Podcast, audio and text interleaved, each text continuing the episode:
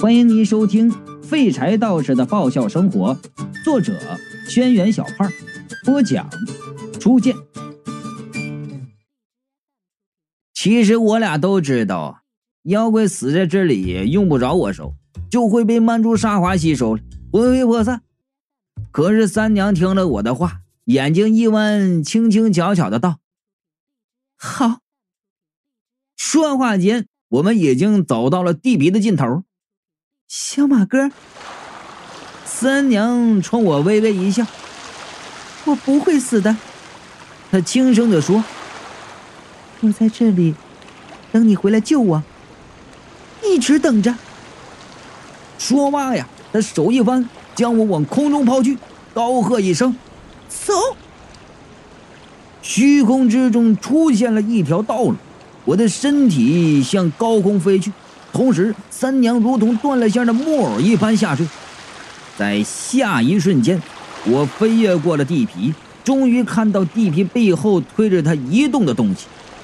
看到了那个东西，我头皮发麻呀，浑身的汗毛都炸了起来。是水，地皮之上推动的地皮运动的是水。海洋一样广阔的水，漫无边际，从地皮后面涌了上来，一波一波的拍打着地皮的背面。而那片波涛汹涌的汪洋之上，漂浮着一片白舟，舟上站着一个身穿蓑衣、戴着草帽的老艄公，他正在巨大的浪波中央悠悠地划着船。划船的动作如同正处在平静的湖面一般悠哉惬意。我在飞过湖面的一瞬间，我看到那老艄公的半张脸，花白的胡子上的嘴唇是微微扬着的，似乎眼前这件危机和底下数以上万计的妖怪们的性命无关紧要，不值得一提。最恐怖的事情，不是杀戮，而是不把杀戮当成杀戮。我经过无数大风大浪，却是头一次感受到这样的恐惧。水汽在我脸边经过的时间只有一瞬，然后他们数以千军万马般的奔腾之势，冲过了地皮的边界，瀑布一般的涌了下去。三娘落下的身影被水帘吞没。三娘，我高声的叫，然后整个人已经到了三娘为我开辟的道路。那道路越来越小，眼看就要消失了。我感到我向上的冲力已经不足，马上就要下路。这时，从那路口中突然伸出一只手，抓着我的头，将我拽了出去。头刚出去。就听着脖子那里是咔嚓一声，路已经关闭，卡掉了我整个身体。我顾不得去看身后，在头顶盯着抓住我的那个人，他穿着白色的唐装，长发扎在脑后，肩上趴着一只样子奇怪的狗。改命人，你还不能死！改命人说：“你得去找马建民。”哎，怎么哪儿都有你呀？哎哎哎，你到底是是要有有什么阴谋啊？我就怒喝道。改命人居高临下的看着我，并不回答，然后伸手将我往另一个方向扔去。我的头撞在地上，眼前一黑，就失去了知觉。第十章尾声。玛丽说。马尼说：“Miss 的马，马尼斯，马尼斯，徒弟，徒弟！”啊哎啊啊！朦胧中，我听到有熟悉的声音在叫我：“哎，领导，你看这怎么办呢？”“呃，这事儿很不好办呐。这雷锋同志身体变成这样，按理说他应该死了。”有人说他死了吧？他还有慢搏心跳啊，魂魄也在体内。那我们是拘他的魂魄，还是不拘呀？咱们工作中有一句话，你听说过没有啊？嗯，请领导指示。多一事不如少一事吧？啊，嗯，呃，那天具体什么情况啊？咱们也不知道啊。更何况雷锋同志是阎王派出的特使，那官比咱们大啊，下级怎么能去领导的魂魄吗？啊，这事儿嘛，咱们还是呃不掺和的好。嗯，玛丽素不如死。哎，你看刚才，嗯，看的时候他还是一个头，现在已经长出半个身子了。密斯的马究竟是从哪里学会的这个技术？哎，我想学。I want study。他长出的身体不是他自己的，上面带着浓烈的尸气。哎，貔貅不用担心啊！据我夜观星象，掐指一算啊，就算出他的身体，呃，马上就能掌权了。嗯，所以我说呀，应该把它种到那个土里，浇浇水，施施肥，晒晒阳光，哎，这样必然就能长得快点了。哎 哎，这个好玩哎，这个好玩这个。雷迪嘎嘎，你先别动嘛，李叔，哎，别动，乖啊，一会儿啊，我做好吃的给你吃。呃，我的特长是唱歌，呃，据说优美的歌声能让病人身心舒畅，呃，快速痊愈呢。呃，老师们、同学们，现在我给他唱首歌吧。小刚，你真是个好孩子。小刚同学，你是我们的榜样。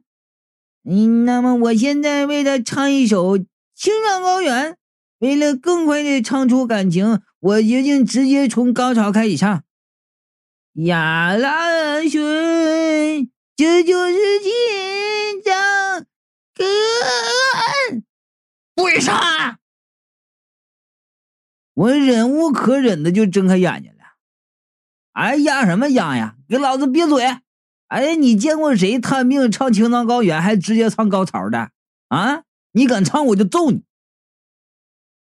那学生唱到一半就被我打断了，半个身体啊有形，半个身体变得透明，卡在一边唱不出声音，啊憋得脸通红的。房中的妖魔鬼怪人呢一起涌过来，七嘴八舌的就和我说话。嗯，玛丽素，你怎么样了？是这样。哎，来，让我给你把把脉。呃，密斯的马，你这身体是怎么回事？玛丽舍，你饿了吗？你想吃什么？这到底是怎么回事啊？呃，雷锋同志，你……我呆呆的望着他。貔貅、云美、吊死鬼、男人头、小鬼、狗富贵、不相忘、女老师、学生 A、学生 B、学生 C、D、E、F、G。人是齐全了，可是唯独没有那个牙尖嘴利、神秘妩媚、令人又爱又恨的狐狸精三娘。我忽然心如死灰，对他们回道：“快快快，扶我出去看一下。”貔貅和李伯通一人一边扶着我出了门，一出门就看见小二楼面前立着两个石狮子，和小二楼一般大小。身上起到深深的裂纹，凶神恶煞的对着门口。貔貅说道：“这两个守门神坚持不了多久了。”云美说道：“主要是在这里挡光讨厌。”我沉默的看着那两个石狮子。李伯通说：“哎，你不是掉在河里了吗？怎么搞成这个样出现了？你到底看到了什么呀？”一言难尽呐！我叹了一口气，把所有的事情都和他们说了。事情就是这样。我问向身边的鬼怪：“再过几个月，这结界就会支持不住了，你们要跑还来得及。”原来如此，男人头道。Three Mother 的目的原来是这个呀！吊死鬼点头道：“那我们得赶紧找到马道长才行啊！”狗富贵无相望，往门口飘。呃，事不宜迟，呃，我们去找找相关的资料啊。雷迪嘎嘎说：“我不走，呃，走了就没肉吃了。”他问小鬼儿：“哎，你走吗？”小鬼儿坚决的摇了摇头。我一时无言呢，看向之前被三娘袭击的云美：“你走吗？”“我不走。”云美早已红了眼圈。杨怒道：“我要等他回来向我道歉。”小二楼居民的态度都如此的明确，只感动的我眼圈发胀。为控制自己的情绪，我看向石狮子。李伯通在一旁叹了口气：“哎，原来是这么回事看来我是错怪那妖怪的。”我把目光从石狮子身上移开。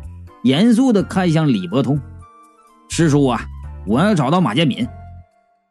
这李伯通仔细端详着我，忽然仰天大笑，然后说道：“ 好，嗯，好，马兄的后代果然和他有几分相像啊！”我就说了：“你把他的事情全部都告诉我。”李伯通就问了。他的事儿和你想象的有很大的不同啊！你是真的要听？我当然要听啊！我拍的实实的道：“我和三娘约好了。”嗯，那好，李伯通说道：“我把关于他的一切都告诉你，哎，你要做好心理准备呀！”我深深的点了点头。事已至此，我已经没有退路。改命人的目的到底是什么？马建民去了哪里？那撑船的老艄公究竟是谁？这些谜题我都会一一解开。第三卷，第一章：雪夜来客。我和死党二狗子强子坐在小二楼门口，盯着不远处的夸夸其谈的导游。俗话说得好啊，这世外有个阳明村啊，村子附近有个小二楼，小二楼出了一件稀罕事儿啊！哎，这稀罕事儿呢，就是咱们，哎，我们自己团的游客往前站点啊，往这边点。导游一手拿着大喇叭，一手指挥着游客，别被蹭听的人给挤跑了。你要说这形事呢，就是在小二楼前面。哎呦，一夜之间呢，忽然冒出了一对巨大的石狮子。商界精英强子就叹道：“哎，你这变成旅游景点了，你也不收个门票，太可惜了。”我目光呆滞的盯着石狮子，对他的话充耳不闻。导游伸手指向石狮子：“哎，这事儿太奇怪了啊！所以呀，引起了各界的关注了。哎呀，引起了很多人呢来参观呢。哎，也就有了我们这个观光团儿。哎，大家看这个石狮子啊，足有两层楼那么高呀，身上有两道长长的裂缝。哎，他们面对小二楼是威风凛凛呢。据专家猜测呀，这对石狮子已经有数百年的历史了。”哎，他就问游客：“那么你们发现这两座石狮子有什么奇怪之处吗？”游客们看着两个石狮子，纷纷议论呐。导游就说了：“那好，我们再看这两座石狮子啊。这两座石狮子有三怪啊。这第一怪呀，就是他们一夜之间突然出现了。哎，第二怪呀。”就是这两座石狮子背后啊，有个凹印，一个是锁头的形状，一个是钥匙的形状。哎，不知道有什么用啊？而且呀，我们知道石狮子是驱邪护院的，一般都是头朝外，而这两座石狮子却是头朝小二楼。这就是石狮子的第三怪了。为什么会是这样呢？村民说呀，这是因为小二楼的鬼气太盛了，只有这样鬼气才能被抑制住。这些说法呀，都是传言，信不信呢？那看个人喽。哎，不管你们信不信呢，反正我是信了。他走到小二楼门口，指向我道：“那这位呢，就是小二楼的屋主马丽树马先生。嗯，因为小二楼啊是私人的住宅，所以我们就不进去看了。哎，要是有人想和马先生合影留念，现在就可以过去了啊，往这边。哎。”我淡淡的看了他们一眼，呆呆的转过头，只留给他们一个英俊的侧脸。二狗子马上展现出黑道老大的霸气，拦在我身前说道：“哎，男的和他照一张十块，女的和我照免费啊！”游客们是一哄而散呢。其中一个浑身名牌的胖子忽然被人拉住了：“这位道友，哎。”我看你面相与我有缘，哎，不如坐下，让我为你算算啊！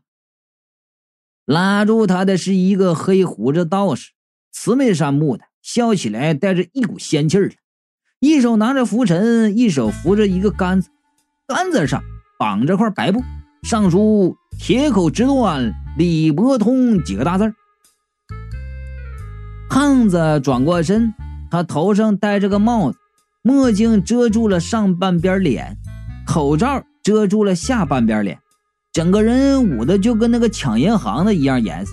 然后啊，那胖子对着道士就笑了：“啊，这这这这这这这样遮着，你你还能看出来我我跟你面相相面相与你有缘呐？这这这个稀奇了，这啊这这黑胡子道士是什么人？”啊，他是我师伯李伯通啊，那坑蒙拐不是不是，呃，钻研道法，刻苦除妖这么多年了，什么阵势没见过呀？当下，也不慌张，淡定的说道：“ 这个凡人用右眼，呃呃，肉眼当然是看不见啊，贫道用心心眼去看，看到的比凡人更多呀。贫道平日不常与人。”算卦，今日见你我有缘，我给你算上一卦啊。胖子就问了：“呃，这这这这算卦要钱不？”这李伯通啊，捏着胡子就微笑：“取财消灾，多结善缘是好事啊。这样吧，我给你打折，原价九千九百九十九，现在只要十块。”胖子呸了一声，边走边说道：“呃，呸！哎，你有天眼，我还有心眼的，想骗我钱呢？那是。”李伯通懊恼的说道：“哎，怎么每一次一到最后一步就不行了呢？”不会做买卖，强子说了：“哎，因为你总是在人家还没完全上钩的时候交钱，那赚钱应该像我这样搞装修一样，先给个便宜价。”哎，然后等人认定你了，你再呀说原价的地板不好，瓷砖不好，油漆不好，然后换好的，加钱呢。说完了，他和二狗子又蹲回我的身前，盯着我。我茫然的注视着前方的石狮子，对他俩视而不见。强子伸手在我面前摇了摇，见我没反应，悲痛的对二狗子说：“哎。”看来是真傻了，强子叹了口气道：“怎么就搞成这样了？”他俩呀是听说我傻了，才从市里赶过来的。来了之后，云美把来龙去脉一说，本来是不信了，后来见了吊死鬼和男人头，不信也得信了。哎，这是为情所苦啊！这是，二狗子说。这小子打小就专情，哎，你看他从小到大出门请我们吃饭，面条只吃牛肉面，炒菜只吃炒土豆丝儿，两样吃的这么多年了，就知道了。强子就说了，那的抠，哎，我请客的时候啊，他都是吃吃吃鸡呀、鱼的要。二狗子把我拽起来道：“你别老坐着，站起来走动走动。”说着就拉着我到处走。雷迪嘎嘎坐在一个土堆上，面前摆了一张纸，有很多呢散客啊在他那里围观。